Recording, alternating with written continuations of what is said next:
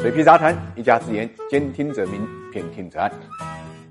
大家好，我是水皮，欢迎来到 ESG 会客厅。我们今天跟大家聊一聊第一高价股的尴尬。今年的第一高价股叫绿通科技，那么它已经上市了。三月六号呢，在创业板挂的牌，它的发行价是一百三十一块一毛一啊，是二零二三年。第一个超过一百块钱的新股，募集的资金呢是二十二点九三亿，但是募投项目是四点零五亿，呃，换句话来讲，就超募了十八点八八亿，发行市盈率是七十三点七五倍，高于行业平均参考的四十三点九七倍。当然，高发行价之下呢，它弃购也是最多的，弃购率呢达到百分之三点七，也是今年以来最高的一个弃购率。为什么会弃购率这么高呢？因为大家都知道，在全面注册制背景下，新股发行啊。估值是没有超过二三倍上限这个说法了啊。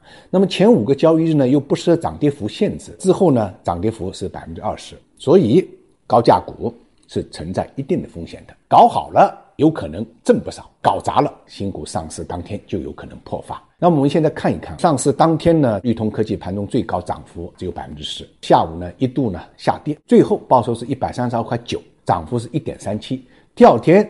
它是报收一百三十二块九毛八，上涨了零点零六，盘中呢跌到了一百二十五块八，到目前为止股价是一百四十五块。绿通科技呢是一家什么公司呢？它实际上是做的电动车，但是不是马路上跑的电动车，而是呢特定场合呢这种电动车，你比如高尔夫球车啊、观光车、电动巡逻车。公司的产品呢主要外销为主，在外销市场上份额比较大，你比如高尔夫球车占到了我们出口的。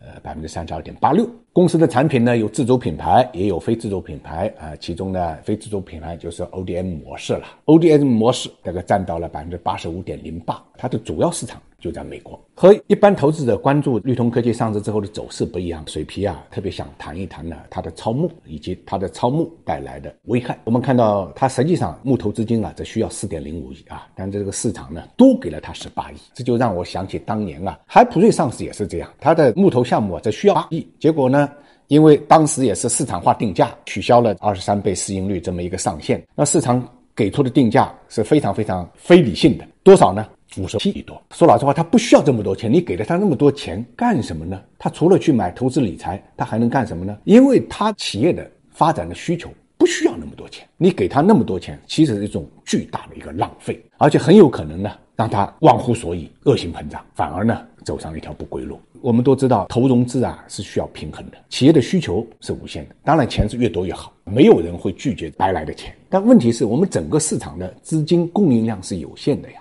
那么多企业要上市，之所以要有募投项目这么一个界定，原因就在于希望资金能够合理分配。但是自由定价之后，我们就看到出现了这么一个后果：超募。超募的结果实际上一定程度上是损不足与风有余，剥夺了其他企业有可能。存在的融资需求这个问题呢，中国资本上一直没解决。水皮光是参加定价的座谈会就参加了 N 多次，上上下下没有形成共识。因为有的人认为定价自由，投资者自由，但是呢，我们要考虑到国情啊，你要考虑到投融资的平衡啊，你要考虑到资金的有效使用啊，你要考虑到长治久安、细水长流，否则我们这个市场永远填不满欲望的无底洞。